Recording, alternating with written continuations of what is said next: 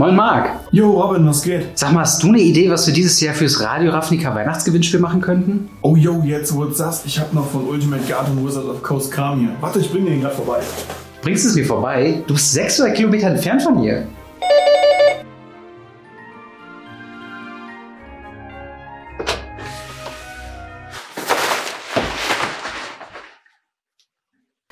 Ja, dieses Jahr gibt es für HörerInnen von Radio Ravnica wieder was zu gewinnen. Wir verlosen fünf Gewinnpakete mit freundlicher Unterstützung von Wizards of the Coast und Ultimate Guard. Unter anderem in den Paketen sind 5 Innistrad Blutroter Bund Collector Booster, 2 Ikoria Lair of Behemoths Collector Booster, 10 Strixhaven Set Booster, 2 Core Set 2021 Planeswalker Decks, 3 Ultimate Guard Return to Earth 100 plus Boulder, 3 Ultimate Guard Kappen, 3 Ultimate Guard 80er Matte Supreme Sleeves, 4 Ultimate Guard Turnbeutel, 3 Ultimate Guard Schlüsselbänder. Alle Informationen zu den Teilnahmebedingungen, Inhalten der Pakete oder wie du teilnehmen kannst, findest du in der Videobeschreibung. Vielen Dank an Wizards of the Coast und Ultimate Guard für die Unterstützung. Vielen Dank, dass du Radio Afrika hörst und euch allen frohe Feiertage.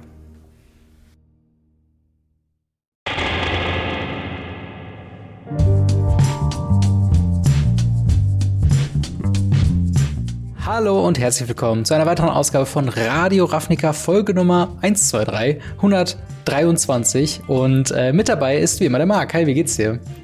Hi, mir geht's gut. Ich bin gespannt auf die heutige Folge. Wir hatten im Vorfeld ja schon eine kleine Diskussion und ich bin gespannt, inwieweit wir die jetzt in einem Podcast ausführen können oder eben auch nicht. Dementsprechend, ich bin gespannt. Genau, denn theoretisch haben wir heute drei Themen. Äh, wir gucken mal, wie viele wir davon anreißen können. Zum einen haben wir äh, das neue Magic the Gathering Format, das Magic the Gathering Arena Format, wovon ihr wahrscheinlich schon gehört habt. Alchemy äh, wurde angekündigt diese Woche und ähm, hat positive und negative Seiten und auf beiden wollen wir uns diese Woche fokussieren. Dann hatten wir natürlich das äh, von uns angekündigte Eternal Weekend, wo Mark sich die Top-Decks und eventuelle Bannings oder Reaktionen von Wizards of the Coast ähm, ja angeguckt hat. Und zu guter Letzt wir sind im Dezember. Wir haben natürlich Weihnachtszeit und da haben wir für euch ein bisschen wo wir einen kleinen Plausch machen über die besten äh, Geschenkideen für Magic Spielerinnen äh, für den oder die Magic Spielerin in eurem Leben äh, die ihr beschenken wollt. Ein paar Ideen oder ein Video, was ihr an eure Freunde schicken könnt, die das euch schicken können, äh, also euch beschenken können. Zu guter Letzt, wie gesagt, wenn Zeit ist, ask us anything. Aber äh, bevor wir äh, in die Folge einsteigen, natürlich, wenn ihr das Ganze auf YouTube schaut, wären wir euch sehr, sehr dankbar, wenn ihr uns abonnieren könntet, auch gerne bei MTG Blackset vorbeischauen könntet. Wenn ihr äh, das Ganze auf Spotify, Apple Podcast oder was auch immer für einen Podcatcher ihr verwendet, schaut äh, oder hört vielmehr, dann könnt ihr uns da gerne folgen. Auch gerne positiv bewerten, Daumen nach oben, Sternebewertung, Review, was auch immer bei euch auf der Plattform geht. Alles erreicht uns, weil das viele Leute auch nicht sich sicher sind, ob das uns erreicht. Es erreicht uns über weirde Wege, aber wir können es auf jeden Fall lesen und freuen uns natürlich drum. Aber zum anderen hilft es uns auch, mehr gefunden zu werden und die Leute denken sich dann, oh, Magic the Gathering Podcast, fünf Sterne, das scheint ziemlich gut zu sein. Also so könnt ihr uns quasi kostenlos unterstützen. Wenn ihr da noch eine Schippe drauflegen wollt und es auch monetär unterstützen wollt, dann könnt ihr das gerne tun auf patreon.com slash gamery. So landet ihr auch am Ende des Videos oder jedes Videos in die Endcard und werdet äh, ab einem gewissen Support-Rang äh, auch im Podcast namentlich erwähnt. Äh, außerdem kriegt ihr den Podcast in voller Länge ähm, zur Verfügung gestellt, sobald der Podcast fertig ist, also sobald ich den fertig äh, abgeloadet habe, kriegt ihr den als allererstes zu sehen. Und äh, ja, dann würde ich sagen, haben wir, ihr habt es wahrscheinlich eben schon in der Folge gehört, noch eine Spezialankündigung. Und zwar, wir haben ein fabelhaftes Weihnachtsgewinnspiel, ähm, wo wir unterstützt von Wizards of the Coast und Ultimate Guard an dieser Stelle vielen, vielen Dank an die beiden Parteien, sehr viele coole Pakete machen könnten. Wir hatten fünf Stück ähm, dabei, äh, was da genau drin ist. Äh, könnt ihr alles in der Videobeschreibung bzw. in den Show Notes nachlesen. Aber was sind denn so ein paar Highlights aus den Geschenkpaketen für dich, Marc? Also für, für mich persönlich sind mhm. tatsächlich die Return to Earth Boulder so mhm. mein, mein Highlight daraus. Ähm, weil ich liebe die Teile und ähm, ich finde die großartig. Ich benutze die ohne Ende super. Wenn es jetzt noch einen anderen Größen als 100er gibt, würde ich sie noch mehr benutzen, aber okay. Und ähm, natürlich äh, für viele Leute unerreichbar. Für uns, wir verschenken sie, weil hm. wir sie nicht haben wollten. Eigentlich schon, nicht haben dürfen. Collector Booster. ja, ja, voll. Äh, halt wirklich die Collector Booster, da hat sich auch Wizards of the Coast nicht lumpen lassen. Äh, auch wie gesagt, vielen Dank an, an sowohl Ultimate Guards als Wizards of the Coast äh, an diese fünf wirklich vollgepackten Pakete. Und ähm, ja. ich sag mal, selbst das Paket mit den Pla zwei Planeswalker-Decks und mit den Sleeves ist immer noch eine komplette spielbare, ist eine komplett spielbare Version von Magic the Gathering, die ihr so in euren Spielschrank packen könnt und. Quasi für immer Magic genießen könnt, ohne auch nur eine weitere Karte hinzuzufügen, wenn ihr denn so wollt. Ähm, und äh, ja, also wie gesagt, ich bin sehr, sehr froh, dass wir dieses Gewinnspiel machen konnten. Äh, ich habe so ein bisschen Sorge, dass das jetzt immer weiter die Erwartungshaltung steigert, dass wir nächstes Jahr noch ein Paket mehr und noch ein Hobby mit mehr und Kriegen noch mehr Collector Booster. Mal gucken. Ähm, aber ja, soweit die Vorreden. Ähm, steigen wir doch jetzt mal ein mit dem äh, ja heißen heißen Thema äh, diese Woche und zwar Magic the Gathering Arena Alchemy. Ähm, versuch doch mal in drei Sätzen zu erklären, was der oder, oder was der Selling Point von Alchemy ist. Warum, warum sollten das Magic the Gathering Fans, mhm. äh, warum sollte man sich das angucken? Okay, drei brauche ich eine Menge Kommas. ähm, wir haben zuallererst den Punkt, es ist ein Magic Arena Only Format. Das ist relativ wichtig. Mhm. Ähm, es geht dabei darum, dass es ein gefixtes Standardformat ist, ähm, was eben geänderte Karten drin beinhaltet, damit sie nicht kaputt gebannt werden müssen, sondern kaputt genervt werden können.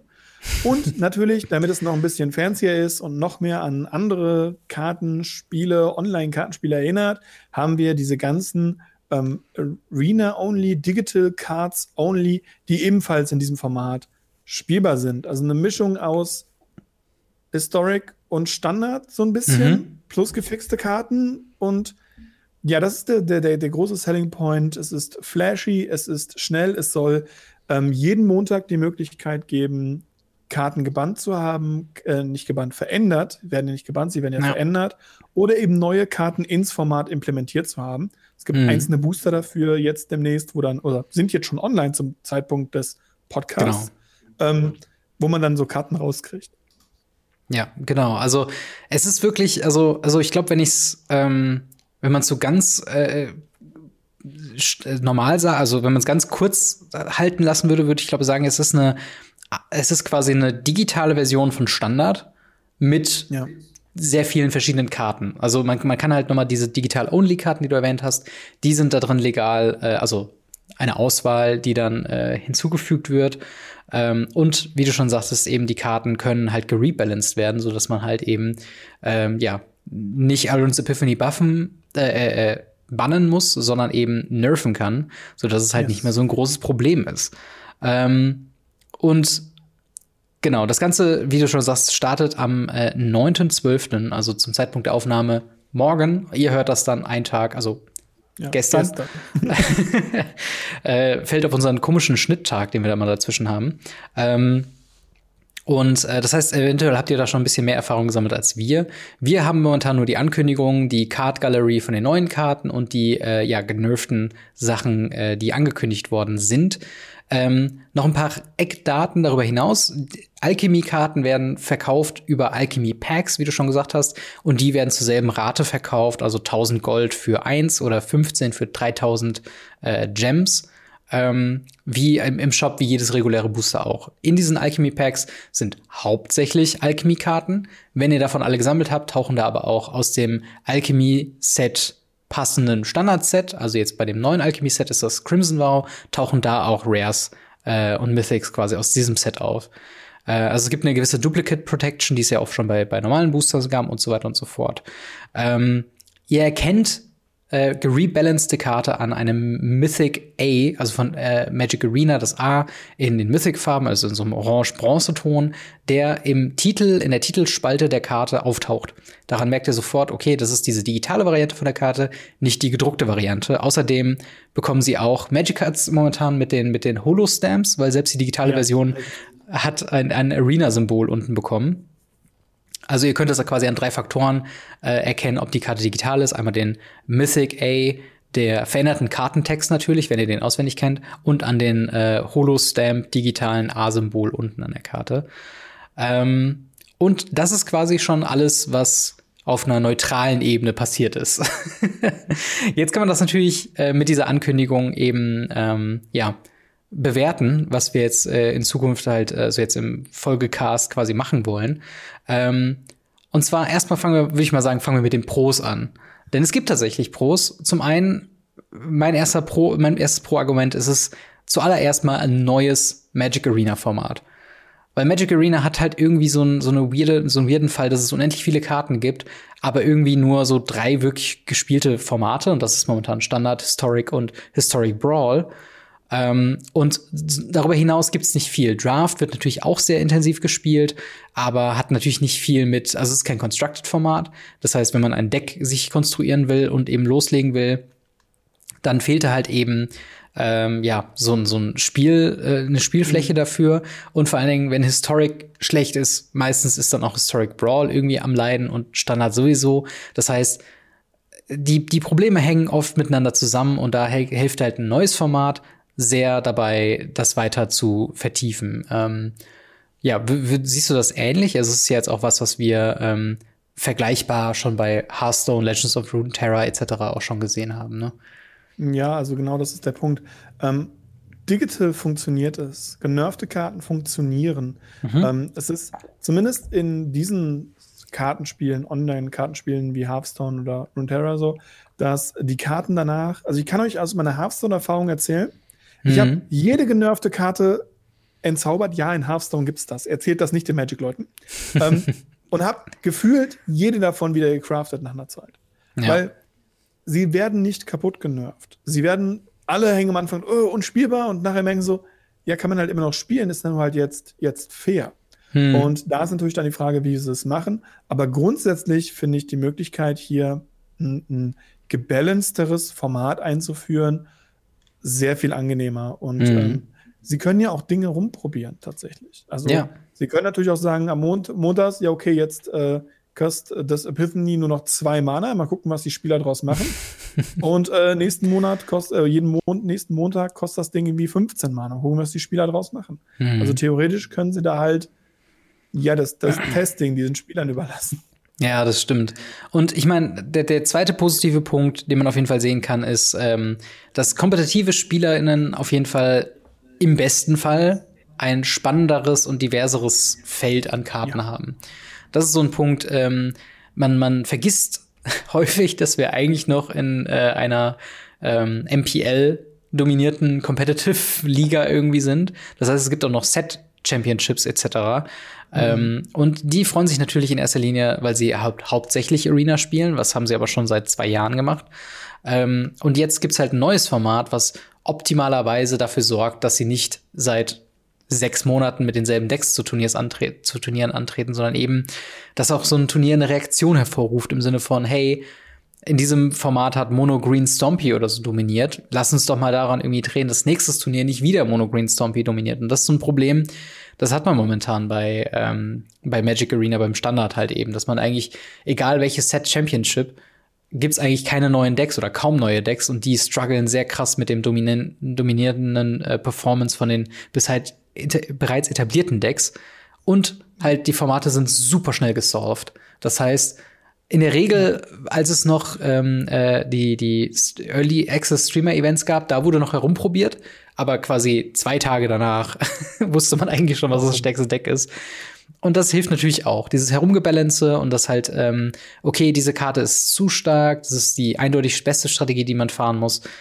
Das rauszunehmen und den Wind rauszunehmen, das ist auf jeden Fall cool ähm, und sorgt halt eben dafür, dass Alchemie im besten Fall eben spannend und aufregend für jeden bleibt, der eben ja, sich dafür genau, interessiert. Das, das ist genau das Interessante. Jetzt auch gerade, wo du das Streamer-Event erwähnst, gerade auch für, für Content Creator, die halt äh, im Bereich mhm. Standard unterwegs sind oder halt generell auf Arena unterwegs sind. Es gibt ganz wenige Content Creator, die tatsächlich einfach nur Historic streamen, weil mhm.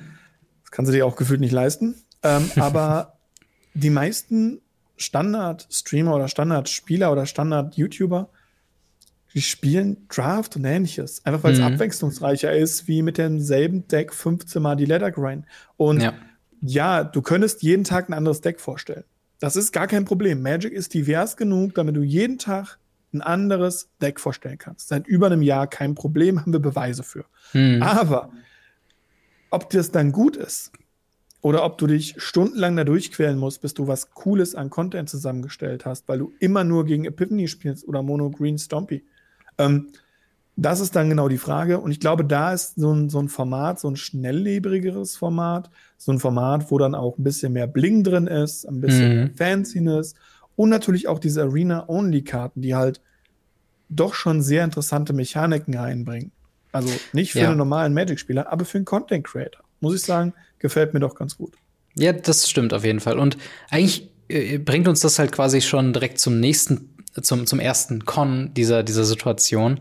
Ähm, aber bevor wir quasi darauf eingehen, ich würde ganz kurz mal auf ein Beispiel eingehen, wie Digital-Only-Karten mit Alchemy aussehen können. Ähm, und zwar eine Karte, ähm, die mir sofort aufgefallen ist, als ich sie gesehen habe, dass ich dachte, oh, das ist tatsächlich ein sehr interessanter Effekt, weil man es eben so noch nicht hatte, ist Captain äh, Eberhard, eine 2-Mana 1-1 Legendary Creature Human Soldier mit Double Strike und dem Text Spells cast from among cards you drew this turn cost one less to cast. Spells cast from among cards your opponents drew this turn cost one more to cast. Also eine Art von Talia-mäßigen Taxing-Effekt für den Gegner, aber nur auf Karten, die er diese Runde gezogen hat, was quasi diese Digital-Only ähm, ja, Exklusivität erklärt, weil in, in Paper Magic die Leute mischen ihre Hand regelmäßig durch. Du kannst nicht tracken äh, oder man sollte nicht tracken, welche, welche Karte gerade gezogen wurde und auf wem jetzt gerade diese Taxing Ability quasi drauf liegt und auf wem nicht. Andersrum kann der Gegner nicht kontrollieren, welche Karte hast du gerade gezogen, welche Karte ist also günstiger für dich. Aber für Arena macht das auf jeden Fall schon Sinn und ich sehe sowas Minimum dreimal irgendwie in einem Mono White, zumindest im mhm. Sideboard, äh, als schon eine sehr starke Option.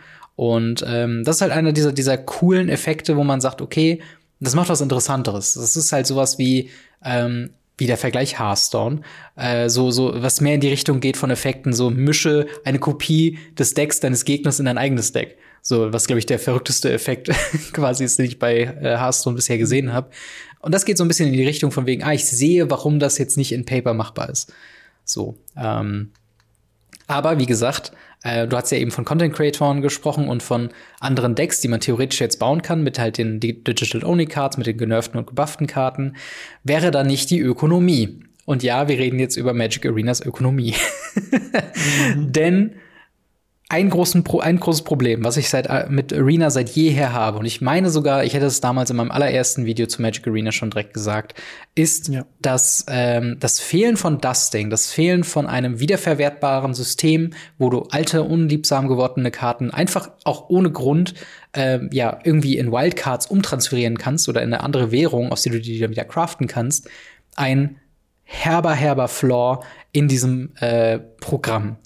Ähm, denn das, das Ding ist, warum sollte ich mir ein, ein, ein Fun-Deck bauen in einem kompetitiven Format, wenn ich für dieselbe Anzahl von äh, Wildcards, Mythic Cards, Uncommon Cards ähm, eben mir auch einfach ein kompetitives Deck bauen kann. Und dann sind wir wieder in diesem Cycle, das Standard ewig selb dasselbe ist, weil zum einen können die Leute das sehr, sehr viel spielen, zum anderen ist es sehr schnell klar, was die besten Decks sind und dann werden die, sich die Leute nur noch, weil halt alles so teuer ist und weil alles so schwierig ist zu craften, werden sich die Leute nur noch diese Decks bauen. Und deswegen gibt's auch irgendwie keine Budget-Decks wirklich, weil es kann kein Deck gebaut werden aus ausschließlich Uncommons und wo man in Paper sagt, okay, es gibt sehr viele 1 Dollar oder, oder ein paar Cent Rares, die eben cool sind, aber halt eben nicht so stark sind, deswegen sind sie nicht so teuer und sie wurden massenhaft geöffnet, ähm, gibt es halt irgendwie diesen natürlichen Drang zu sagen, okay, ich nehme mir 50 Euro und versuche das bestmögliche Deck zu bauen.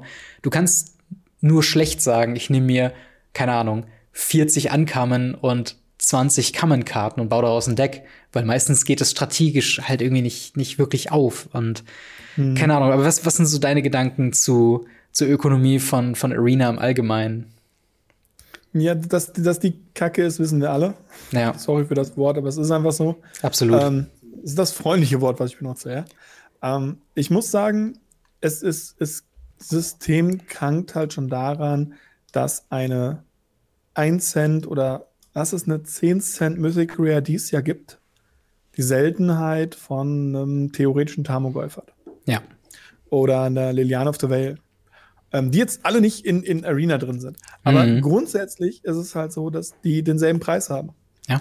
Und wenn das wirklich ginge, habe ich eine, eine, eine Menge an Camps, Rares und Mythics, die ich ganz gerne so nehmen würde und gegen coole Karten tauschen würde.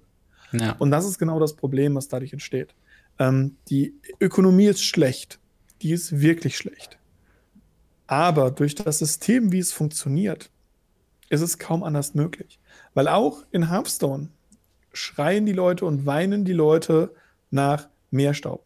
Hm. Öh, wer soll sich das denn leisten können? Öh, wir brauchen so viele Booster, um den ganzen Staub zu haben. Öh, du brauchst so und so viel Millionen Staub für das komplette Set. Hm. Es ändert sich nichts. Ähm, das, das, nur die Sichtweise ist ein bisschen anders. Weil auch in Hearthstone spielen die Leute das kompetitivste Deck. Hm. Du hast selten Fun-Decks unterwegs. Und das ist leider überall so. Und das ändert sich auch daran nicht. Das, was sich ändert, sind die verschiedenen Spielmodis. Weil das mhm. ist ja was, was äh, Hearthstone wirklich vorgemacht hat. Sie haben andere Spielmodis eingeführt, ja. ähm, die auch wirklich beliebt sind. Ähm, wo es einfach um weniger, wo es weniger um, um Meta geht, sondern wirklich um Fun und ähnliches. Und das versucht Magic schon seit langem. Und sie scheitern immer und immer wieder dran. Und auch dieses Format wird alleine deshalb scheitern. Es wäre doch so viel einfacher gewesen, wenn sie diese Fun-Booster, die hm. du ja wir haben es noch gar nicht richtig angesprochen, die du ja nur in dem einen Format und, das muss man mhm. auch erwähnen, die genervten Karten sind ja auch in Historic dann genervt. Genau, ja, das, das ist der, der nächste Punkt, den wir nach der Ökonomie direkt ansprechen können, weil das auch ein riesen, ja. riesen Con ist. Ähm, genau, aber warum kann man denn diese Booster dann nicht sagen, okay, dann kriegst du die halt für einen halben Preis? Die Leute können doch eh nichts ja. damit anfangen. Also, ja, absolut. das ist das, das ist total daneben. Ja, voll. Und vor allen Dingen, was mich halt so stört bei dieser, bei dieser ganzen ökonomischen äh, Ansichtsweise, ist klar, äh, also ich sag mal so, Hearthstone mit einem Dusting-System, sie haben das natürlich auch so berechnet, dass sich das nicht lohnt und dass halt auch selbst wenn eine Karte gerebalanced ist und Leute aus Impulsentscheidungen sagen so, oh, jetzt bin ich sehr sauer, ich verdaste das direkt mal und baue mir daraus ein anderes Deck, äh, dass die, wie du schon eben sagst, meistens wieder zurückkehren und sagen, ah, die Karte war doch nicht so schlecht, ich daste jetzt wieder für einen deutlich höheren Betrag mir die Karte zurück. Also es kann sich wirtschaftlich ja auch lohnen, das Ding-System zu haben. So. Das Einzige, was mich aufregt, ist, dass ich zum Beispiel mit meiner Sammlung von 2018, als das Spiel gerade gelauncht ist, immer noch auf einen Haufen Rares und Mythics sitze aus einer Zeit von Ixalan, von Dominaria, von den ganzen alten Standardsets, die mittlerweile halt an Relevanz so krass verloren haben, dass ähm, ja, ich, also ich kann jetzt einfach kein Mono-White-Deck mehr spielen, wie ich so Dominaria-Zeiten gespielt habe, in Historic, weil eben Historic Anthology-Karten, ähm, hier äh, äh, Strixhaven Mystical Archive, jetzt halt Alchemy-Karten, extra dafür design designt sind, in diesen Formaten zu funktionieren. Und da können halt meine alten Rares nicht mithalten. So. Und dann hätte ich gerne eine Möglichkeit, diesen ganzen Ballast, den ich jetzt einfach nur auf meinem Account habe, wieder zu verwerten. Und wenn es nur, du musst vier Karten für eine Rare Wildcard ausgeben, sei es drum, würde ich sofort nehmen, weil das Coole ist, ich habe Hearthstone vor vor einem Jahr oder vor zwei Jahren noch mal angeschmissen. Und was ich halt da gemacht habe, ist, um halt einfach mir ein günstiges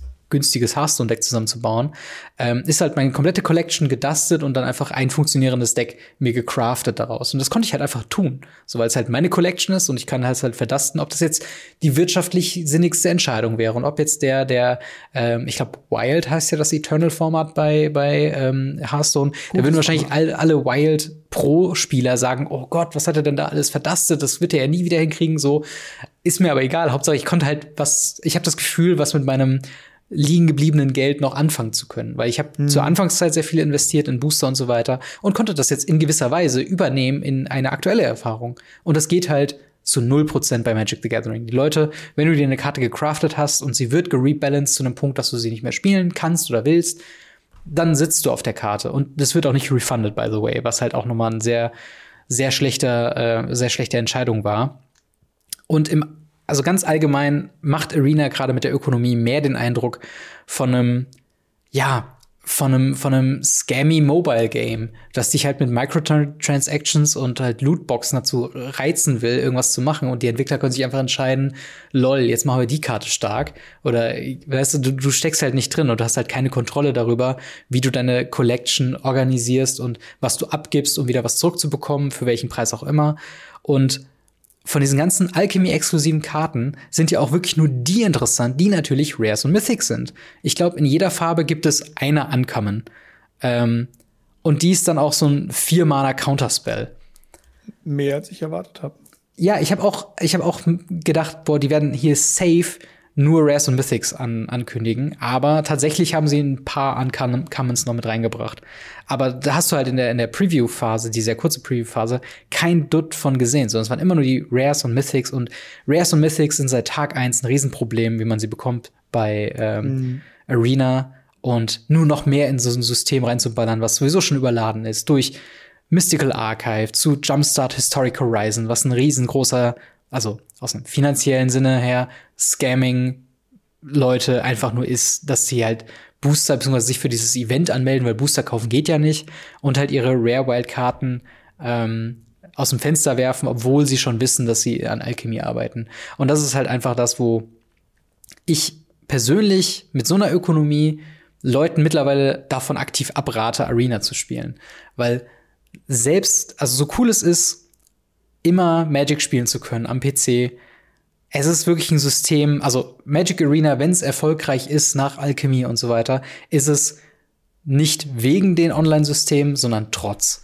Trotz, und ja. das ist halt einfach so, und, und das ist halt einfach, ich finde es eine Riesenfrechheit, wie sie halt umgehen, dass sie halt sagen, wenn du eine neue Karte, wenn eine neue, wenn eine Karte gebalanced wird, dass du keine Wildcards bekommen, weil du könntest sie ja theoretisch noch in einem anderen Format spielen, wo sie halt wie Paper ist, das heißt normal funktioniert. Äh, keine Ahnung. Ich finde, das ist halt ein riesengroßes, ähm, ein, ein riesengroßes Fuck you an, an jeden Magic-Spielenden, beziehungsweise Magic Arena-Spielenden, für keinen Respekt für die Zeit, die rein investiert wurde und das Geld, was rein investiert wurde. Und ähm, ja, an dieser Stelle Rant beendet über die Ökonomie. Aber hast es eben schon erwähnt, Historic. Ja, was passiert denn eigentlich mit, mit Alchemy gebalanceden Karten in Bezug aufs Historic-Format? Ja, ja, gut, die werden halt übernommen. Also, wenn ihr dann das äh, gute Epiphany habt, mhm. dann werdet ihr sehen, dass Iron Epiphany im normalen Historic auch teurer wird. Ja. Wie es auch jetzt in Alchemy teurer wurde. Und damit eine der genervten Karten ist. Genau. Und ähm, das bedeutet, ihr habt Leute, die einen Deck haben in Historic, mhm. die durch einen Standard-Event eine Karte gesagt bekommen, oh, die ist zu stark, die verändern wir für, naja, dieses neue Ding, für dieses Alchemy. Mhm. Und auf einmal verliert ihr die im Historic, weil die im Standard Quatsch machen. Ja. Oder verliert sie nicht wirklich, aber ihr bekommt sie vielleicht wesentlich geschwächt. Ähm, ja. Ich gehe immer noch nicht davon aus, dass sie diese kaputt bannen, dass man keine Karte mehr danach spielen kann. Ich gehe davon aus, die Karten sind danach wirklich spielbar. Ähm, aber man wird sich erstmal so einen Feel Bad Moment haben, natürlich. Mhm. Und, ja, ähm, absolut. Das, das absolut. wird frustrieren, ganz einfach. Ja, absolut. Also ich glaube, mein, mein ähm, dringendstes Beispiel, was ein Nerf angeht, ist halt Luminarch Aspirant. Ein, wie ich finde, völlig komplett feiner Zwei-Mana-Creature, der zur Erinnerung in der normalen Version in Paper und auch im Standard macht er für zwei Mana, ist es ein 1-1 Human Cleric, der at the beginning of your combat, of your combat on your turn, put a 1-1 Counter on target creature you control. Das heißt, ihr geht in die Combat-Phase, ihr könnt einen Counter auf eine Kreatur legen, äh, und das wurde jetzt genervt für Alchemy zu at the beginning of your end step, put a 1-1 Counter on target creature you control.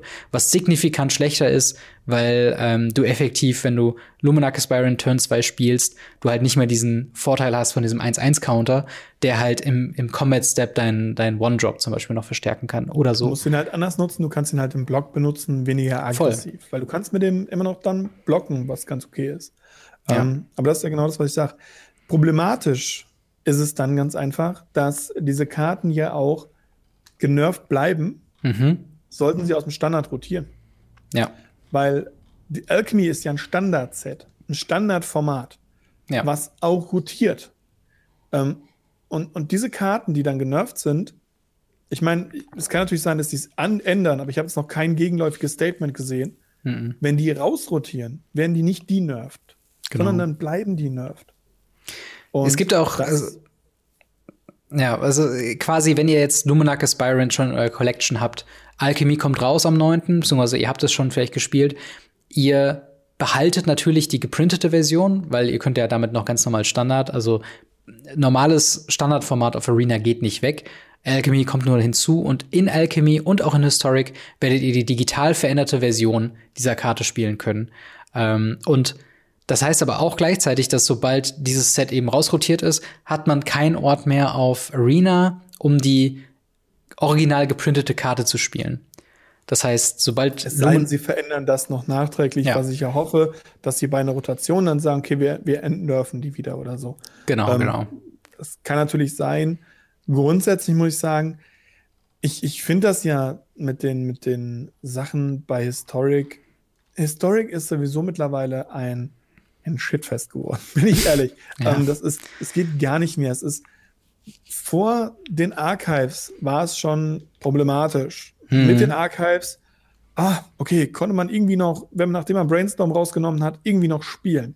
Hm. Ja, und dann kam dieses Modern Horizons nochmal Jumpstart, irgendwas Crossover, plus das Jumpstart, was in erster Linie schon super hm. dämlich war, da reinzubringen.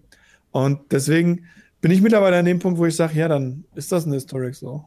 Ja, das Spiel hat ja. eh sein Leben verwirrt. Es ist halt einfach so no offense, keine Sorge, wenn ihr es spielt, ist es bestimmt ein großartiges Format, aber ich werde es nie, nie anpacken können.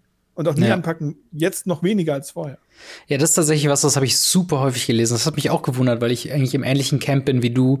Ähm, von wegen Historic hat mich mal interessiert. Ich fand das eine sehr spannende Geschichte, dass da äh, von außen Karten hinzukommen, solange man sie in diesen äh, damals ja noch Historic äh, Anthologies für einen fairen mhm. Preis für die Anzahl an Wildcards einfach für echt Geld kaufen konnte, seitdem sie halt Mythical Archive und, und äh, Historic Horizons reingebracht haben, wurde es halt lächerlich teuer und ich wurde einfach outgepriced äh, aus den Competitive Decks und hatte auch kein Interesse daran, was zu ändern. Ähm, und viele Leute, viele Leute mögen halt auch einfach Historic. Und das habe ich halt so häufig im, im, Chat gelesen, als die Ankündigung bei Weekly MTG kam. Ich habe das sehr häufig auf Twitter gelesen, in Reddit, wo natürlich die Leute ein bisschen mehr salty sind, als in echt wären, so sind wir ganz ehrlich. Aber trotzdem kam dieser Punkt, dass Historic, dass das was war, worauf die Leute lange Zeit hingespart haben. So wie Leute, mhm. die in Paper spielen, sich vielleicht ein günstiges Modern Deck holen und dann über Zeit sich ihre Modern Collection ertauschen. So war das halt für mhm. Arena, für Historic. Und jetzt quasi zu merken, dass man das in Anführungszeichen Abfallprodukt für ein gebalancedes alternatives Standardformat bekommt und quasi so jetzt gar kein Respekt mehr vor Historic an sich irgendwie da ist, finde ich auch problematisch. Ähm, wie gesagt, ich hatte keine große Meinung von Historic davor. Ähm, ich, ich kann respektieren, wenn Leute sagen, okay, das ist halt so ein, so ein Shitfest und die Leute haben einfach Spaß an dem puren Chaos, was das Set ist oder was das ähm, Format ist. Aber äh, mir tut's halt wirklich leid für die Leute, die halt sich gewünscht haben, Historic auch längerfristig spielen zu können, ohne das halt was interrupten zu können. Und ähm, ja, im Endeffekt hat jetzt auch Alchemy so ein bisschen, was ich eben schon sagte, für die, für die gedruckte Version, für die eigentliche Paper-Standard-Version einer Karte gibt's einfach keinen Platz mehr, nachdem es rausrotiert ist. Das heißt, ihr werdet halt nie Luminac Aspirant, wenn es nicht wieder rebalanced wird oder sich irgendwas an der Regel ändert, in der ursprünglichen Version auf Arena spielen können, sobald es rotiert ist nächstes Jahr. Und das ist halt auch was, wo ich vielleicht sogar sehen könnte, dass da noch mal ein neues Format kommt. Irgendwie so ein, ein Digital Free Historic oder so. Ähm, was ich äh, auf jeden Fall zustimmen würde, dass das käme. Aber nun gut. Äh, das ist ja genau das Interessante. Durch diese ganzen Formatgeschichten werfen sie ja nur noch mehr Formate auf, auf, auf Arena. Ja. Und sie, sie hatten meiner Meinung nach den, den heiligen Gral in der Hand, äh, gerade nachdem Magic Online ja immer noch eine super beliebte Plattform ist, sie werden später dazu kommen, zu, zu Zahlen, mhm. ähm, die, die für, für einzelne Turniere wirklich gut sind, auch weiterhin auf Magic Online. Also wenn euch die Ökonomie von Magic Arena abfuckt, vielleicht Magic Online probieren, auch wenn es hässlicher ist. Absolut. Auch da kann man Standard spielen. Spielen zwar weniger, aber man kann's.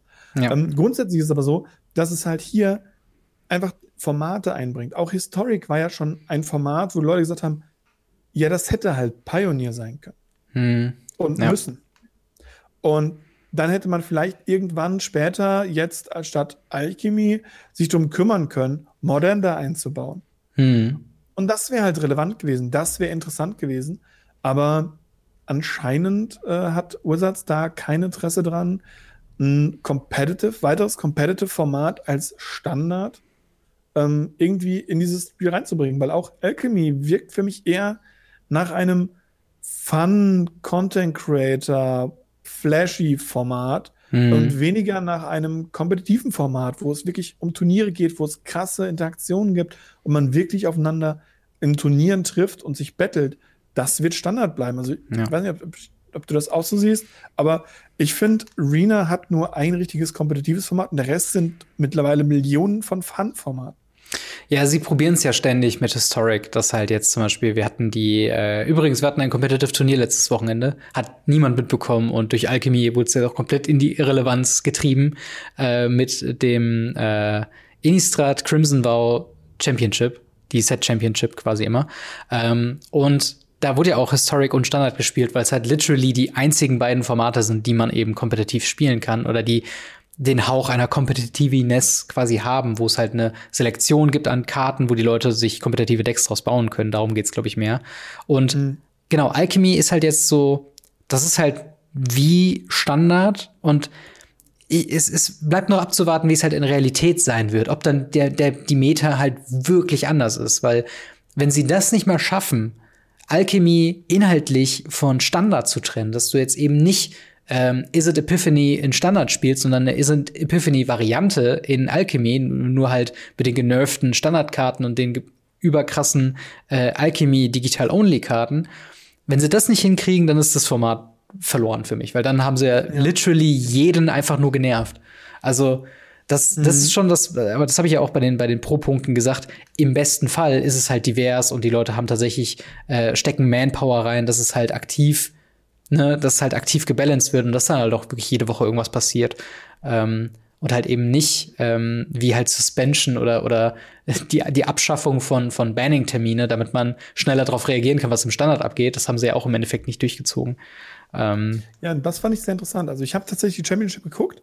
Ja. Ähm, auch einfach, weil ich irgendwann mitgekriegt habe, dass ähm, unser Flash and Blood Nationals Champion, äh, äh, ja, stimmt. der gute Haug, sehr weit gekommen ist. Hm. Ähm, und äh, leider Gottes echt hart gecrushed wurde für, für da, das war also erst Screwen, dann Fladden, mhm. uncool. Egal. Ähm, interessanterweise, ich habe das bei uns, bei unserem deutschen Kollegen geguckt, der das Ganze gecostreamt hat. Und ja. da kamen Leute in den Chat rein und sagten, hey, cool, das ist Historic.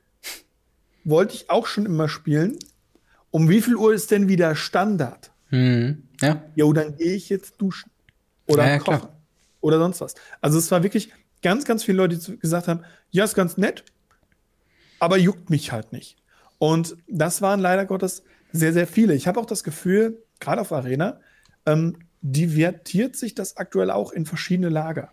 Hm, wir haben voll, voll. Gut, das haben wir in, in Paper ja auch. Ja, wir haben Pioneer-Spieler, die mit Legacy-Spielern nichts zu tun haben. Und wir haben mhm. die Commander-Spieler, mit denen niemand was zu tun haben möchte, außer die Commander-Spieler, weil die sind so eine riesige Masse und sind so intern homogen, die können nicht mit Leuten reden, wie du spielst die Karte zum zweiten Mal in einem Zug. Ähm, auch hier nicht böse gemeint. es geht ja. wirklich darum, wenn man sich Geschichten erzählt über, über Events. Mhm. Also wenn ich euch erzähle, yo, voll cool, ich habe neulich ein FNM gespielt, Legacy, und dann klappt bei den meisten schon die Ohren weg. Ja. Genauso ist es bei mir, wenn jemand sagt, ey, ich habe neulich Commander gespielt, in dem Moment drehe ich mich um und gehe halt wieder, weil ja, es sind halt bestimmt coole Interaktionen gewesen. Ja. Jeder hat so sein, sein Nest quasi dann. Ja, so, genau. Ne? Und das ist auch vollkommen okay. Ich habe das Gefühl, dass es Arena das mittlerweile auch hat. Ich hatte am Anfang ja. das Gefühl, Arena-Spieler sind zumindest noch irgendwo untereinander so, ja, mhm. wir sind Arena-Spieler. Wir spielen zwar Historic und Standard, aber wir sind Arena-Spieler. Mittlerweile ist das so, ja, ich bin Arena-Spieler, aber ich spiele nur Standard. Und ich bin mhm. Arena-Spieler, aber ich spiele nur Historic. Oder, oder ich spiele nur Draft. Ja. ja, oder nur Draft. Und, und das ist halt wirklich was, was, was ich sehr strange finde, weil normalerweise war es so, dass die Arena-Spieler als geschlossene Gesellschaft aufgetreten sind, ähnlich wie es halt die einzelnen Formate in Magic gemacht ähm, Im Großteil. Ja. Natürlich, es gibt Leute, die sowohl Pioneer als auch Standard, als auch Modern, als auch Legacy oder sonst was spielen.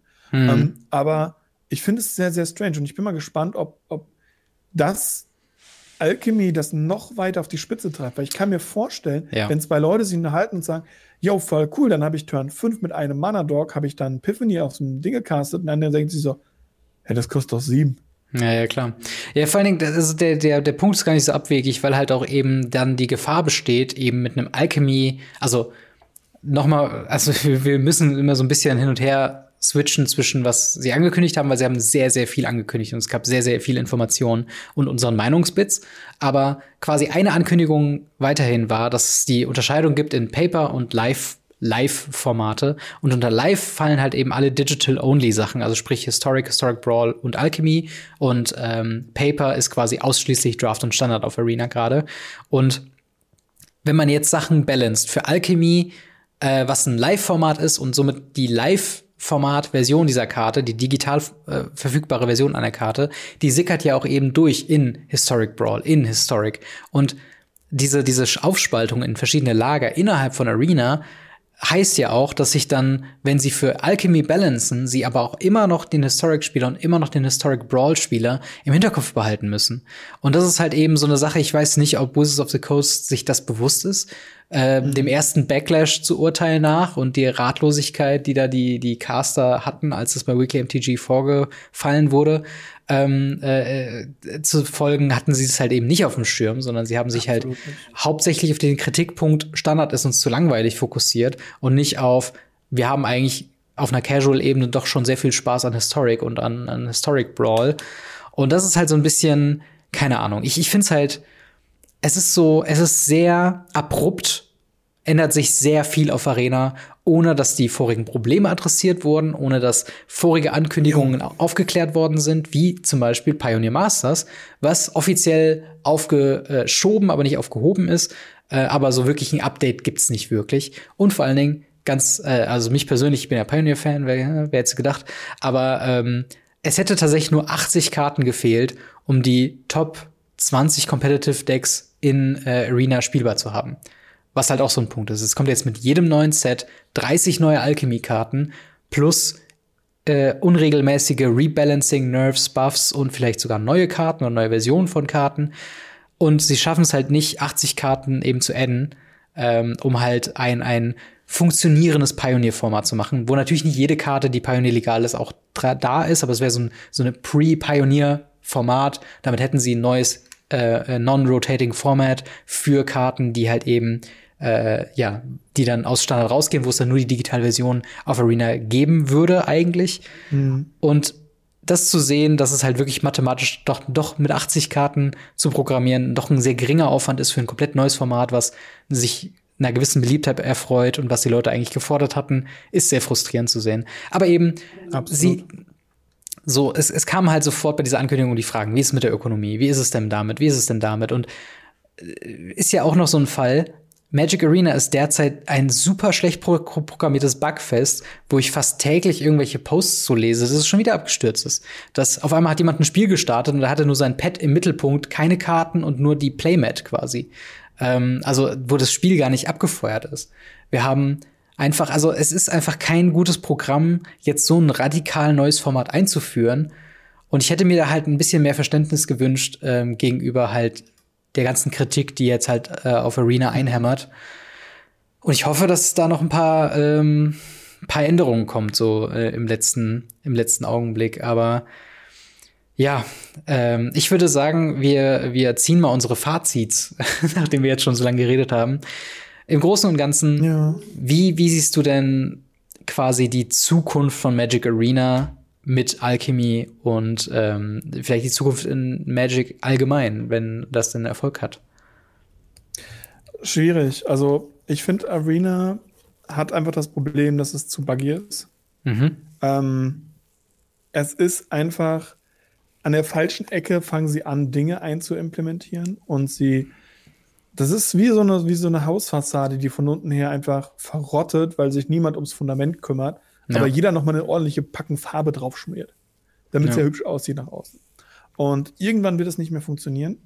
Und ich glaube, an diesem Punkt kommen sie so langsam. Sonst würden sie nicht dieses, diese Implementierung machen. Auf der anderen Seite muss man auch sehen, Arena und Secret Layer sind die zwei Sachen, die in Magic aktuell am meisten Geld bringen. Hm. Das heißt, die ganzen Leute, die auf der einen Seite rumweinen und sagen, öh, alles so doof, sind dieselben Leute, die zehn Minuten später ihre Kreditkarte in den Rechner stecken. Ja das ist immer der Punkt, wo ich sage, wenn euch das Format nicht gefällt, dann spielt es nicht.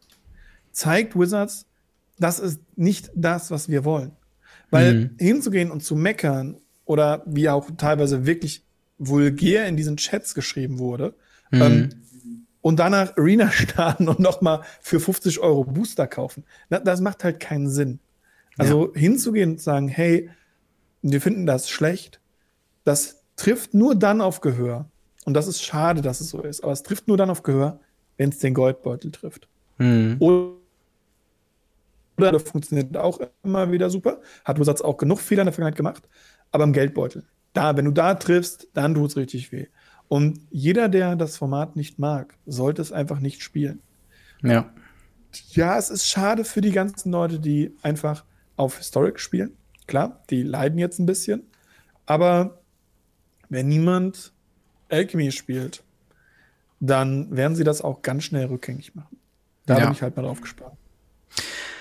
Ja, ich auch. Ähm, Im Endeffekt würde ich dir da auch zustimmen, von wegen, wenn, eu wenn ihr halt wirklich die Kritikpunkte, die wir hier aufgeführt haben, auch teilt, dann äh, können wir nur den Aufruf an euch starten: Vote with your wallet. Also don't buy stuff you don't want. Ähm, und äh, ja, wenn auf der anderen Seite, wenn ihr natürlich sagt, hey, eure Kritik Kritikpunkte treffen mich nicht, weil ich bin eben Standardspieler hauptsächlich auf Arena und ich wünsche mir diese Änderungen und ich habe auch, ne, deswegen habe ich mit, mit, hab ich mit Pros angefangen und die wollen wir auch nicht vergessen, weil es hat positive Seiten, das Alchemy gibt. Ich finde, es gibt ein legitimes Argument zu sagen, dass so ein Format wie Alchemy äh, sinnvoll implementiert werden kann auf einer digitalen Only-Plattform. Äh, ich finde das Grundkonzept von Alchemy nicht schlecht. Ich finde nur, ähm, was das überscheinen soll, ähm, sind, also es sollen die ganzen technischen Probleme, es soll die ganzen Ökonomiefragen, die sollen im optimalen Fall nicht gestellt werden und die sollen einfach nicht äh, Thematik finden. Und das ist eigentlich der Punkt, wo wir halt dann auch sagen, die müssen wir in den Vordergrund stellen, weil äh, jemanden zu sagen, boah, Alchemy ist total das funny Format und es macht super viel Spaß, das zu spielen, aber ihr werdet aktiv monetär davon ab ausgeschlossen oder ihr müsstet weiß nicht, pro Set 350 Euro in Booster investieren, in Booster, was die, was wird dir als erstes als Magic-Spieler, als Magic Gathering-Spieler eingebläut, dass das Schlechteste ist, wie du an neue Karten kommst, ist über Booster. Und dann hast du halt und, nur dieses. Und dazu kommt noch, in Paper kriegst du dir wieder los. Genau, in, in Paper kriegst du wieder los. Wert, aber wenigstens ein paar Cent wert. Das erinnert mich halt alles ganz stark an Maybe, beziehungsweise nicht Maybe, sondern This format is not for you. Nicht this ja. product is not for you, this format is not for you. ähm, ja, auf jeden Fall, wie gesagt, ähm, äh, ich, will niemandem verurteilen, der sagt, Alchemy, ich freue mich da mega drauf. Hey, wirklich, äh, you go äh, auf jeden Fall. Aber ich persönlich kann diese ganzen negativen Punkte einfach nicht übersehen. Ich hoffe wirklich, dass es in, in sehr kurzer Zeit, nachdem äh, Alchemy online geht und äh, hoffentlich ein, ein Release-Fest bugfrei übersteht, wovon ich nicht ausgehe, ähm, dass dann noch ordentlich dran gewerkelt wird, dass halt eben so ein paar ähm, ja, Sachen noch angesprochen wird. Und ich meine, wir haben es schon mal geschafft bei Historic, als mit Einführung des Historic-Formats jede Rare zwei Rare Wildcards kosten sollte. Also Wizards of, the uh, Wizards of the Coast hört in der Regel zu und wenn die Kritik laut genug ist und wenn die Leute klar genug sich beziehen darauf, dass sie eben äh, keinen Bock auf einen auf einen äh, auf einen finanziellen Scam haben, nur um Magic Online zu spielen, ähm, ja, dann äh, wird das auch Gehör finden. Aber ja, eure mhm. Meinung auf jeden Fall in die Kommentare. Es wird war wahrscheinlich jetzt ein sehr sehr langer Part. Das äh, tut uns leid, aber es ist halt auch ein sehr großes Thema, was halt die Aufmerksamkeit verdient. Und äh, ja, lasst uns äh, teilhaben an eure an euren Gedanken dazu. Spielt ihr Arena? Freut ihr euch auf Alchemy? Spielt ihr Historic? Seid ihr genervt von den Balancing oder seht ihr auch so ein bisschen die Hoffnung, dass Historic ja davon auch eventuell profitieren könnte? Wir machen jetzt erstmal weiter mit einem Thema, was hoffentlich deutlich besser ist, wo du, äh, wo ich mal feierlich das Mikrofon überreiche, ähm, weil du da der Experte bist. Und zwar Eternal Weekend. Die letzten zwei Wochenenden war's, äh, hatten wir das volle Rohr ähm, Legacy und Vintage Content äh, auf Magic äh, Online. Und äh, ja, was hast du denn da so mitbekommen? Was sind denn so die ähm, ja, Gedanken, die Fazite, die man daraus ziehen konnte? Eine Menge, eine Menge. Also es war ja so, dass über diese, diese zwei Wochenenden, ich glaube, es waren nicht die letzten beiden, sondern die davor und letzte Wochenende war ja dieses Innistrad, egal. Ja. Ähm, in den letzten Wochen ähm, wurden eben Free Tournaments veranstaltet. Also man konnte sich diesen, diesen Pass dafür kaufen, hat dann alle Karten auf Magic äh, Online bekommen, haben wir ja schon berichtet. Mhm. Und Dann gab es Turniere. Und zwar gab es sowohl im Vintage als auch im Legacy drei große Turniere. Mhm. Ähm, diese Tracks wurden anders benannt ähm, und haben sehr interessante Statistiken rausgebracht. Ich gehe die Tracks einmal ganz kurz durch, starten wir mit Vintage. Wir haben äh, den Mox Emerald Track, äh, auch mhm. sehr interessant, dass sie so Moxe nehmen, so ikonische Karten für uns, Standardkarten für Vintage-Spieler. Und ähm, da waren so die Top-Decks halt viel, ja, UX Tinker. Wer Tinker nicht kennt, ist ein blauer Zauber, ähm, wo man sagt, man opfert ein Artefakt und durchsucht ein Deck nach einem Artefakt und bringt es ins Spiel. Mhm. Das ist so erste Runde Blightsteel-Koloss. Weil Blightsteel-Koloss 11-11 Infect, Trampel und Zerstörbar ist ein Artefakt. Mhm. Und man kann ja einen Mox dafür opfern. Krass. Ja, das Ding kostet zwei Mana, easy peasy. Ja. Ähm, dazu gibt es äh, Breach-Combo. Ähm, ja, das Breach eine Combo ist, wissen wir ja. Äh, Breach, wir können Karten aus dem Friedhof casten, indem wir dann ihre Mana-Kosten bezahlen und oder zwei Mana bezahlen und mhm. glaube zwei Karten existieren. Ja. Mal Underworld Breach, glaube ich, aus Teros Beyond Death. Genau, noch gar nicht so alt. Krass. Genau. Und danach gab es auch noch viele äh, Bazaar of Baghdad Graveyard Decks. Bazaar of Baghdad, ähm, ja, weirde Karte. Draw 2, Discard 3. Ähm, klingt mhm. erstmal total weird, ist aber tatsächlich gerade für so Dredge Decks oder ähnliches eine Goldmine und ähm, auch für, für Madness einfach großartig. Man zieht zwei Karten, wirft drei Madness-Kreaturen ab oder zwei Madness-Kreaturen, eine Ventschwein, hat direkt eine Ventschwein. Mhm. Wirklich cool. Einfach, einfach sehr, sehr cool. Ähnlich sah es in den anderen beiden Tracks auch aus. Also im Time Twister Track war dann so, dass halt ähm, Tinker auf jeden Fall immer noch dabei war. Es gab mhm. so ein Blue-Red Tempo Deck, ähnlich wie ein Delver Deck ähm, mit Ragavan und mit dem äh, guten Murktide Region. Habe ich mich ähm, schon gefragt, wann der auftauchen wird. ja, natürlich. Äh, Ragavan ist meistens auch in diesen Tinker-Decks drin, weil er macht mhm. ja auch Artefakte, die man wegtinkern kann. Ja. Ähm, das ist äh, auch sehr, sehr mächtig. Äh, und natürlich das, wofür Vintage ein bisschen bekannt geworden ist, das Shops Prison. Das mhm. ist so ein Mischers Workshop, ist halt so Tappen für drei farblose Mana, kannst du nur für Artefakte benutzen. Ist halt ein normales Land, kann man halt viermal spielen. Das ist halt so, ja, in der ersten Runde eine halbe Vulcan Engine, in der zweiten Runde Wurmcoil Engine. Mhm. Ähm, dafür ist das bekannt, äh, gerade wenn du erste Runde Trinisphäre machst, alle Zauber kosten drei Mana, zweite Runde Wurmcoil Engine. Das, ähm, das, das tut weh.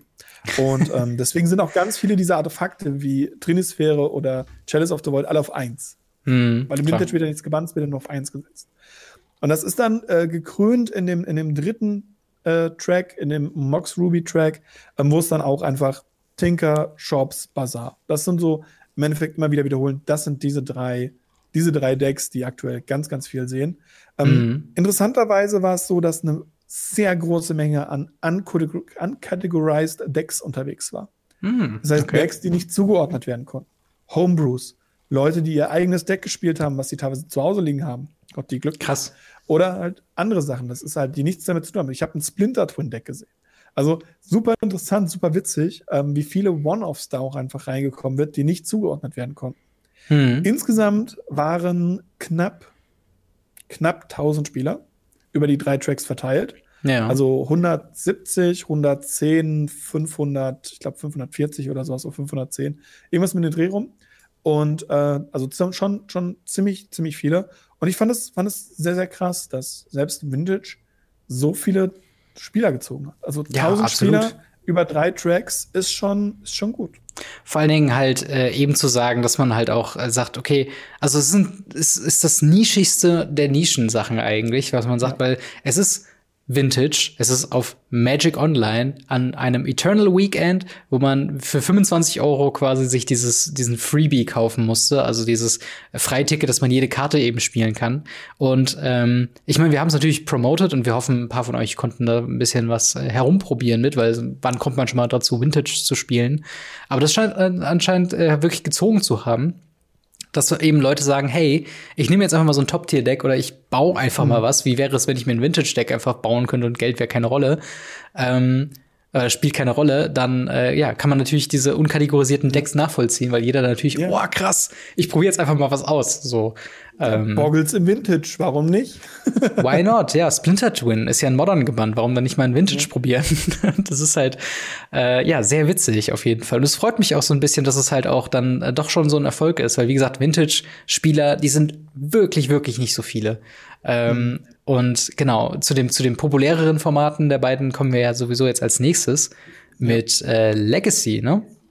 Ja, genau. Legacy gab es ebenfalls drei Tracks. Ähm, ist ja für mich eher so mein, mein Heimformat und ähm, ich habe sehr geweint. Ähm, wir hatten erstens den, den Wasteland-Track, das war der Anfangstrack, das waren so 350 Spieler.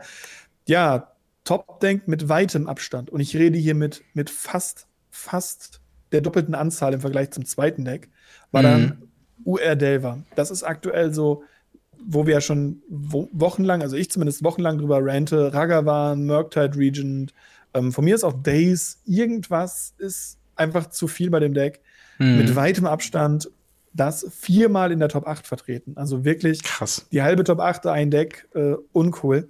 Danach waren dann Ragavan Control, beziehungsweise Ragavan äh, Versionen von anderen Decks, so Jeskai, Ragavan und so ein Quatsch. Mhm.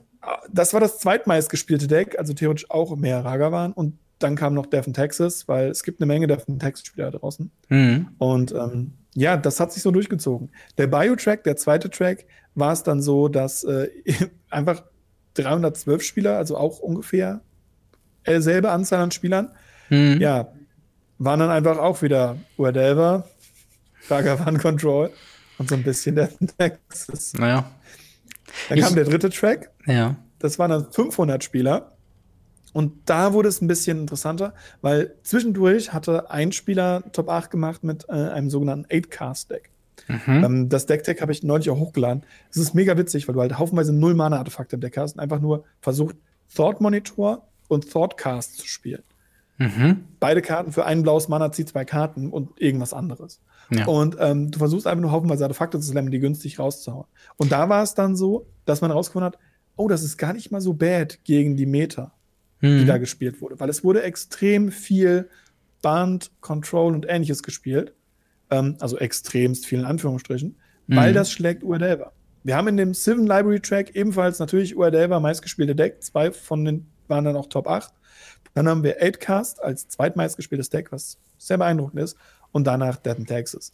Und ähm, da war es wirklich so, dass Uerdeva einfach so dominant war, mit, mit Ragavan Control genauso, dass es super schwierig war, da dran zu kommen. Und mhm. gerade diese Bahn Midrange mit, mit Uro und ähm, dem ganzen Kram, die kommen da ganz, ganz, ganz gut dran. Wichtig für mich natürlich als Devon Texas-Spieler, die ganzen Devon Texas-Decks waren natürlich äh, Yorion-Decks. Also es waren fast ja. alles Yorion-Texas mit 80 Karten. Ähm, ich habe ich hab eben, ich scroll, während du das so ausführst und ich hier so ein bisschen da lausche, äh, scroll ich ein bisschen so ein paar Highlight-Decks von einem Artikel äh, durch und da habe ich auch eben Jorion-Deck gesehen, was 300 Karten beinhaltet. Also ja, so genau, das war das, äh, das war das Deck, was äh, MTG Goldfish ins äh, Rennen geführt hat. Mm, um, Battle of the Wits ist eine Karte, die sagt, wenn du 200 Karten in deiner, deiner Bibliothek hast, zu Beginn des Saisonments hast du das Spiel gewonnen. und ähm, Jorion sagt ja, du musst mindestens 20 Karten mehr als Standard haben. Ja. Und damit kannst du auch mit 300 Karten Jorion spielen. In Stell dir das mal als Paper vor. Paper bisschen schwierig, ähm, weil du musst es ja selber mischen können. Mhm. Aber äh, auf Magic Arena, äh, Magic Online, Entschuldigung, Magic Online, ja. gar kein Problem.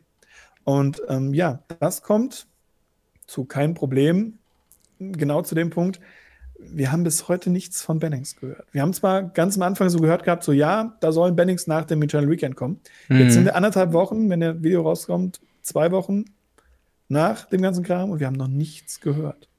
Ja, War nicht eine Ankündigung, dass was kommt. Genau, also vorher war ja die, ähm, die, die Frage nach halt eben Bannings, bevor man eben den Fokus komplett aufrichtet, weil sich Legacy-Spieler schon über Ragavans wie, wie Modern-Spieler auch aufregen äh, und man halt sagt, okay, so können wir eigentlich Legacy gar nicht zeigen.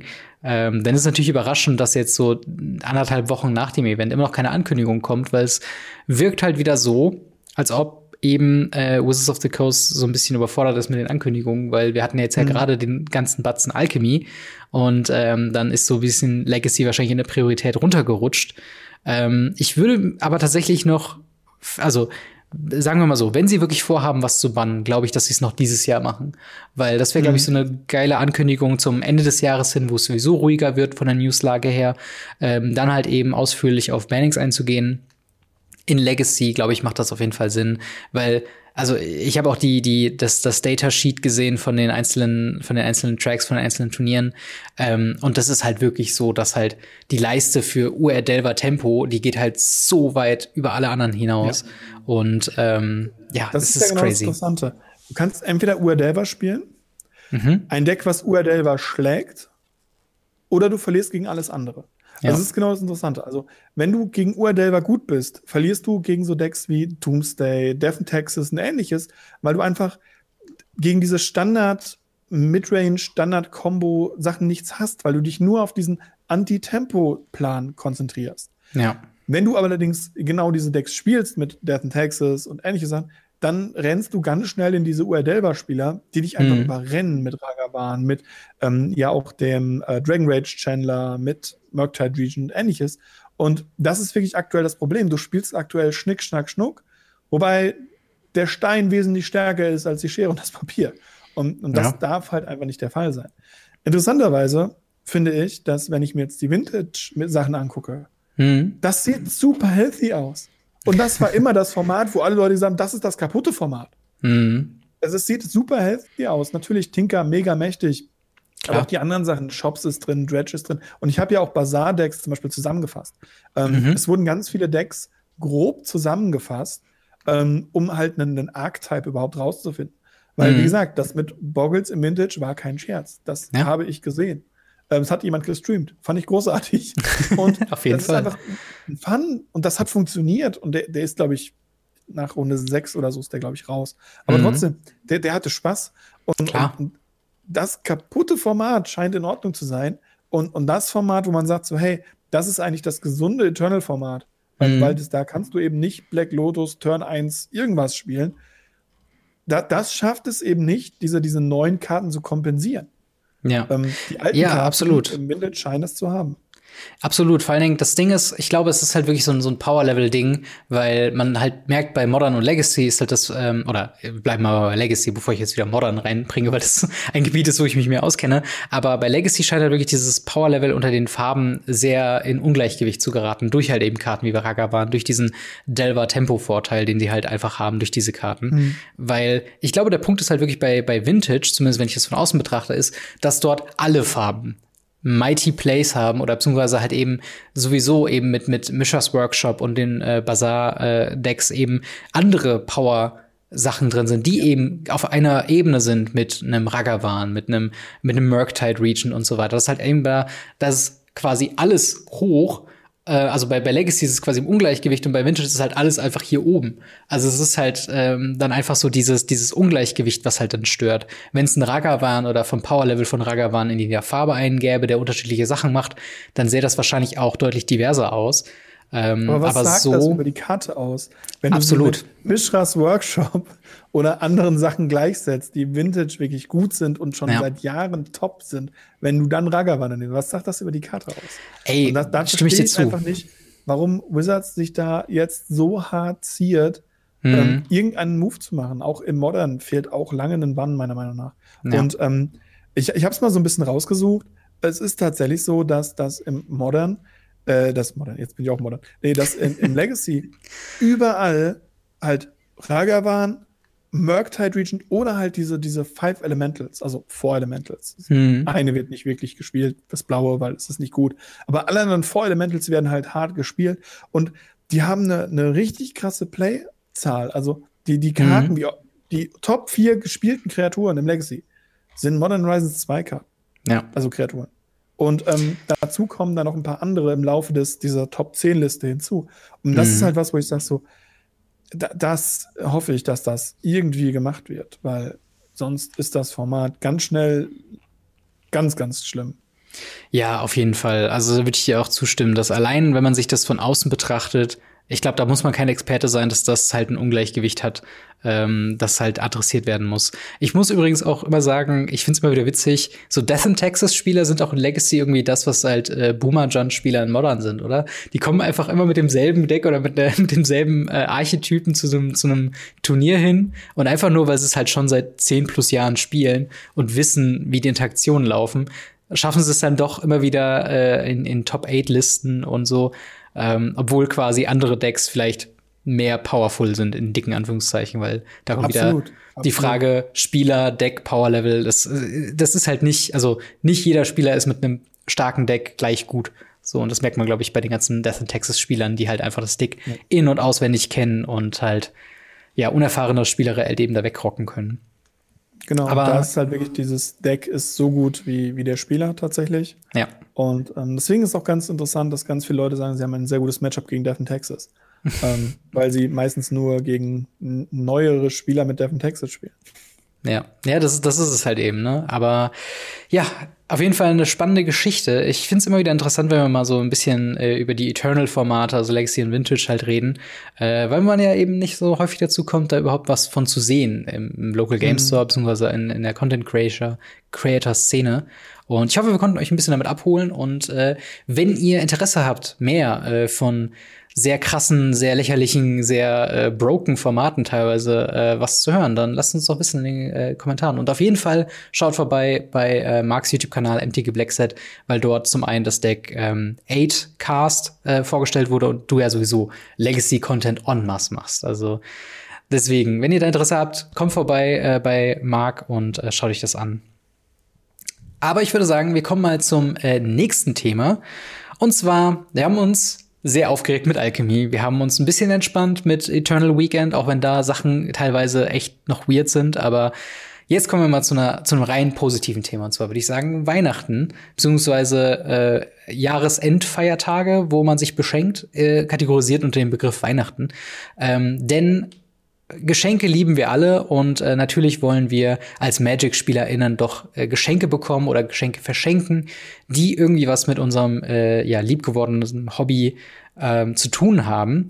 Und äh, da direkt mal so die Frage an dich, was, was sind denn so die einprägsamsten Geschenke, die du bisher bekommen hast in Bezug von Magic the Gathering? Gibt es irgendwie so ein, ein Geschenk oder ein Item, was dir gerade so im Kopf schwirrt, wo du denkst, so, wow, das war wirklich noch was richtig Besonderes? Dazu muss ich jetzt sagen, ich kriege sehr selten Sachen geschenkt und habe in meinem Ah. Leben auch generell sehr selten Sachen geschenkt bekommen.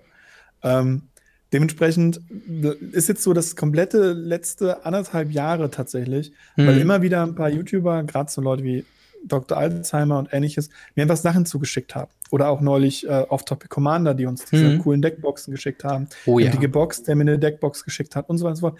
Super cool. Das sind, das sind für mich die Highlights. Dafür Ja. brauche ich kein Weihnachten. Also das sind Highlights für mich. Das sind, ich habe im letzten anderthalb Jahren mehr geschenkt bekommen, oder sagen wir die letzten zwei Jahren, mehr geschenkt bekommen, als die Jahr, Jahre, Jahrzehnte davor, weil ich Mhm. mir gesagt habe, ich will keine Geschenke, dafür verschenke ich auch nichts. Ich habe Mhm. nie dran gehalten, ich habe immer Zeug verschenkt, ähm, aber selber halt nicht viel bekommen. Ähm, und das war nicht schlimm, aber dieses, dieses, das fand ich, egal was es ist. Wenn es Magic ist und wenn es von Herzen kommt, dann kann es fast nicht falsch sein. Ja. Also du kannst selbst einem, einem, einem Standardspieler einen Ice Age Booster schenken und er ist glücklich. also es ist halt Ja, einfach absolut, so. absolut. Und ähm, solange es von Herzen kommt, ist es fast schon egal. Das stimmt, das stimmt.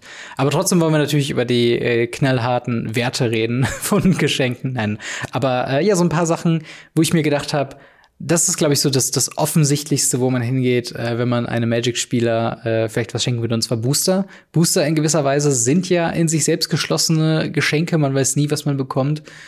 Mir tatsächlich letztens äh, geschehen, äh, denn wir nehmen das Ganze in der Woche nach Nikolaus auf und ich hatte da so eine Handvoll Booster von, ähm, ich glaube, es waren irgendwie zwei Modern Horizons und zwei äh, ähm, äh, Commander Legends Booster und ich habe sowohl Jeweled Lotus in einem Commander Legends Booster gezogen, als auch Solitude in einem alternativen Artwork aus Modern Horizons und ich war so, das ist das Beste, was ich jemals in meinem Leben aus dem Booster gezogen habe. Also Weil man jetzt dabei auch sagen muss, letztes Jahr hast du ebenfalls relativ gut aus deinem Ding gezogen, weil da hast du das Ranica Rising Gift Bundle bekommen. Ähm, Stimmt, stimmt. was Ausgezogen hast. Da hatte ich, da hatte Also, ich Valakut, hatte ich, ähm, also diese, äh, diesen, diesen Molten Pinnacle hatte ich da aus dem, aus dem Gift-Bundle Als- bekommen, ja. Genau, ja ich, Expedition.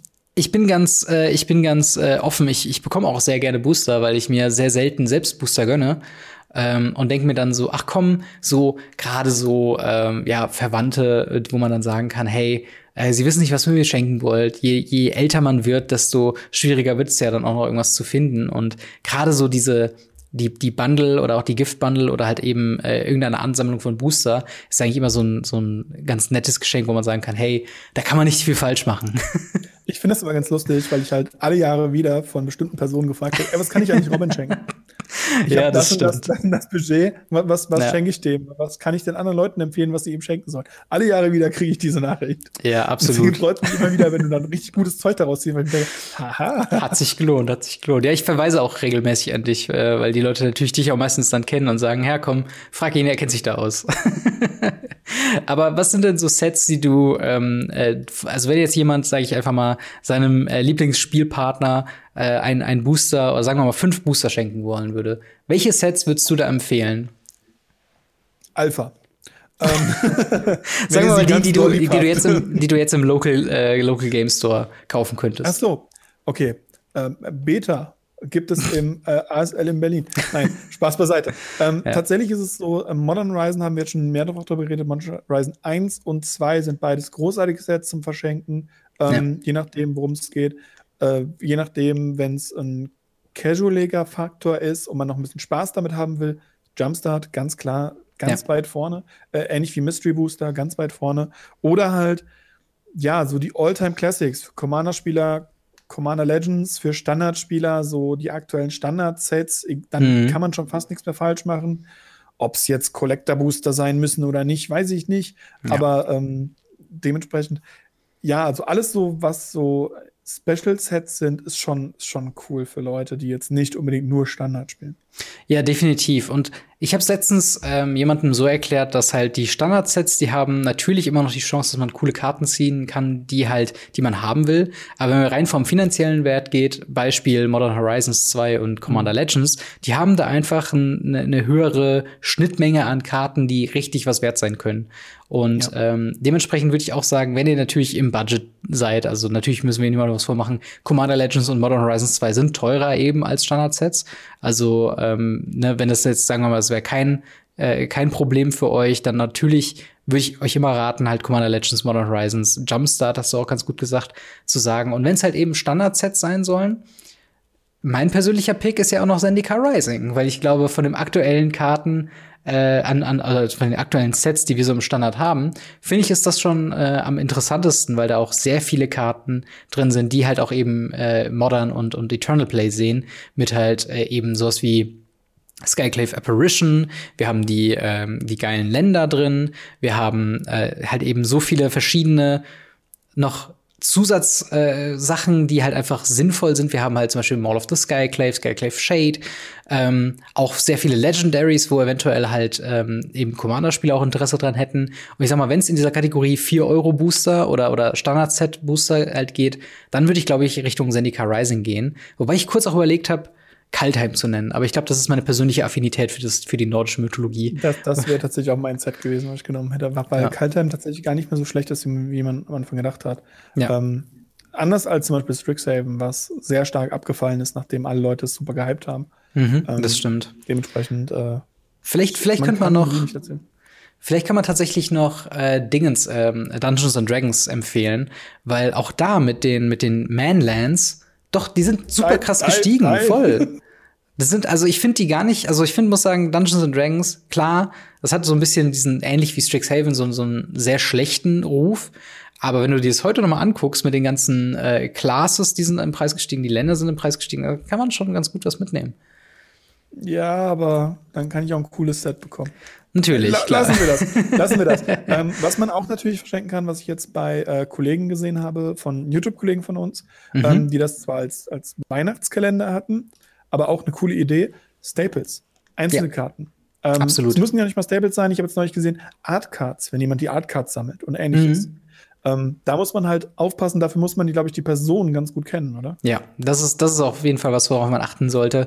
Ähm, weil das ist natürlich ein sehr, sehr persönlicher Pick, weil wenn eine einzelne Karte, also sagen wir mal, wir wollen wirklich nur eine einzelne Karte verschenken, dann sollte die schon wirklich sehr gut passen. Also es bringt, glaube ich, niemanden was, eine, eine 10 Cent Rare irgendwo beizulegen und dann zu sagen, hey, frohe Weihnachten. Weil da denkt man sich so, also man sagt jetzt nicht nein, danke, sondern man nimmt es natürlich gerne an, aber es ist dann so, was macht man mit der Karte? Die landet dann meistens auf irgendeinem Stapel oder im, im äh, Card Market Ordner oder sonst wo, äh, aber halt nur nicht da, wo man äh, positive Erinnerungen verbindet. Und da könnten wir zum Beispiel ein Beispiel machen. Wenn ich jetzt eine Einzelkarte für dich raussuchen würde, dann würde ich natürlich irgendeine Special-Version von Talia nehmen, weil ich weiß, Talia ist deine absolute Lieblingskarte.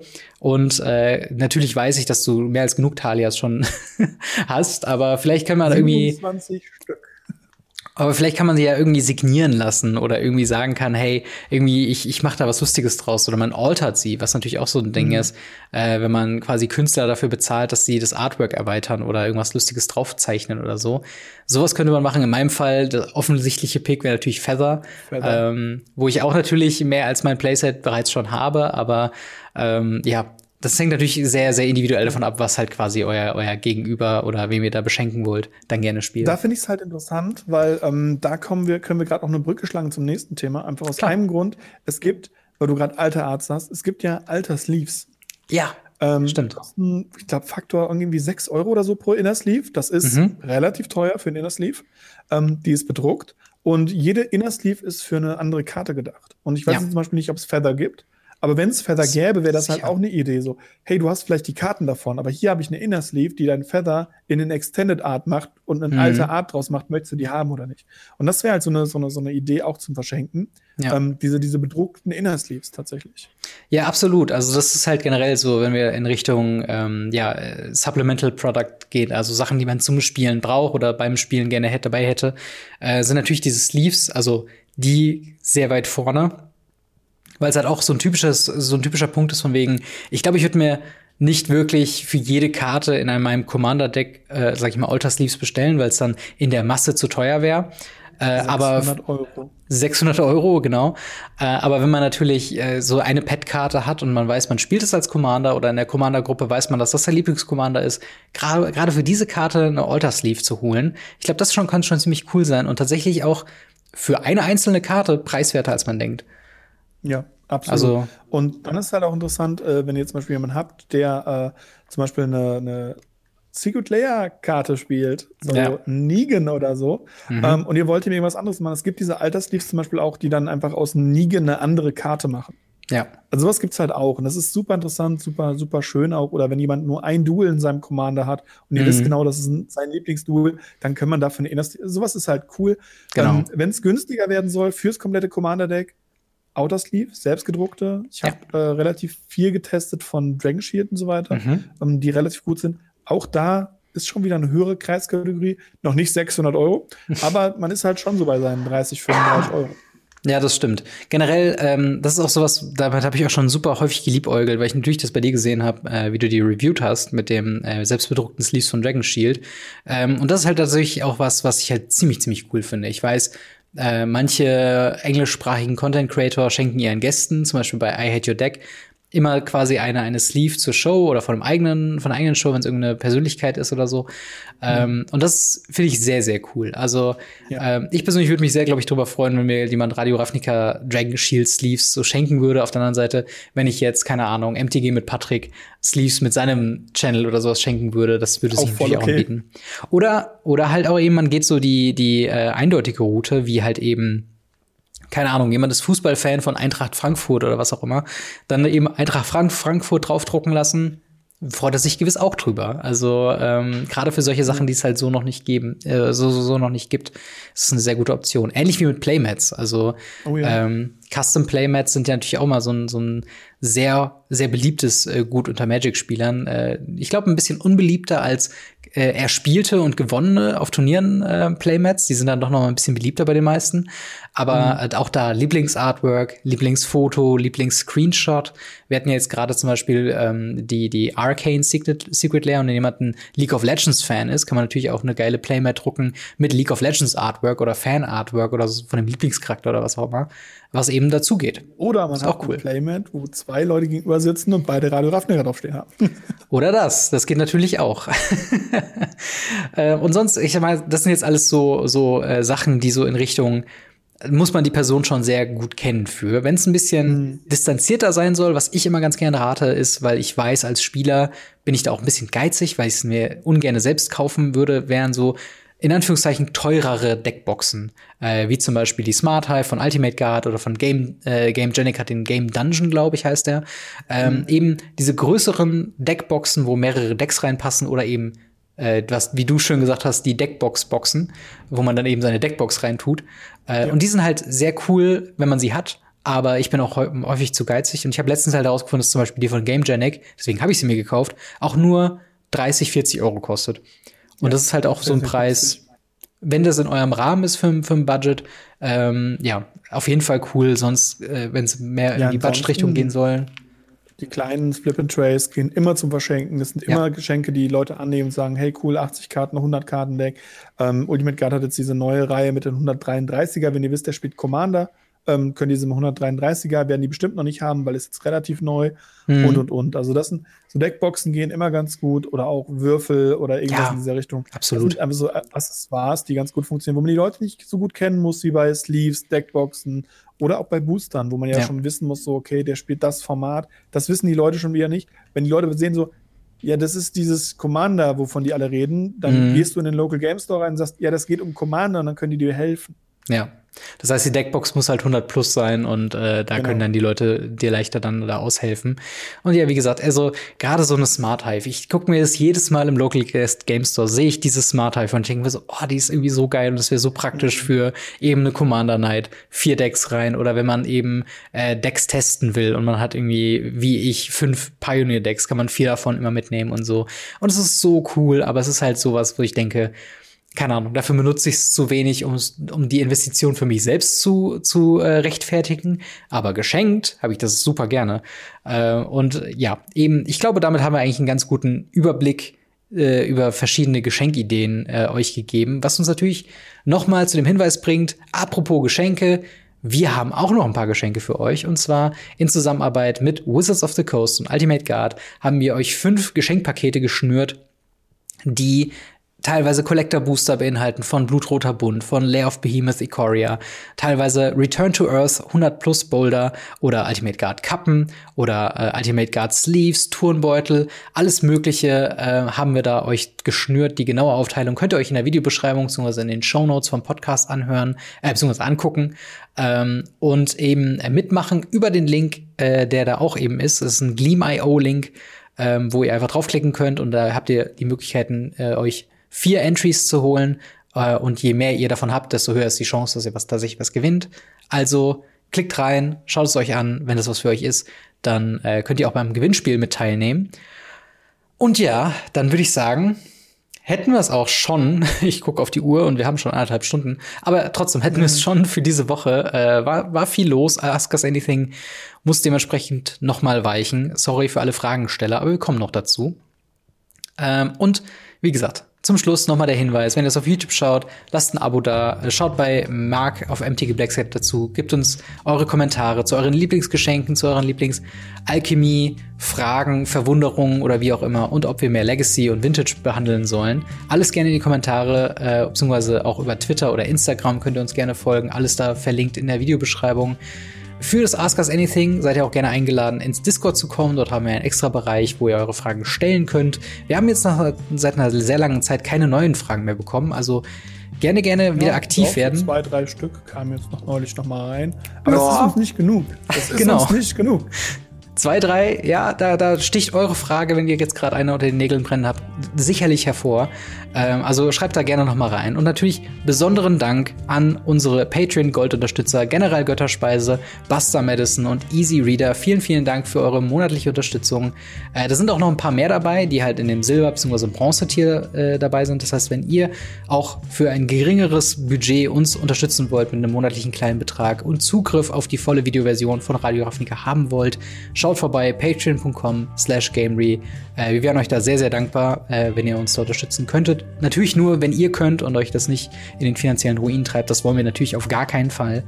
Äh, und natürlich vielen Dank an dich, Marc, dass du auch diese Woche wieder dabei warst. Immer wieder gerne. Und dann hören wir bzw. sehen wir uns nächste Woche wieder. Haut rein. Bis dann. Ciao. Ciao.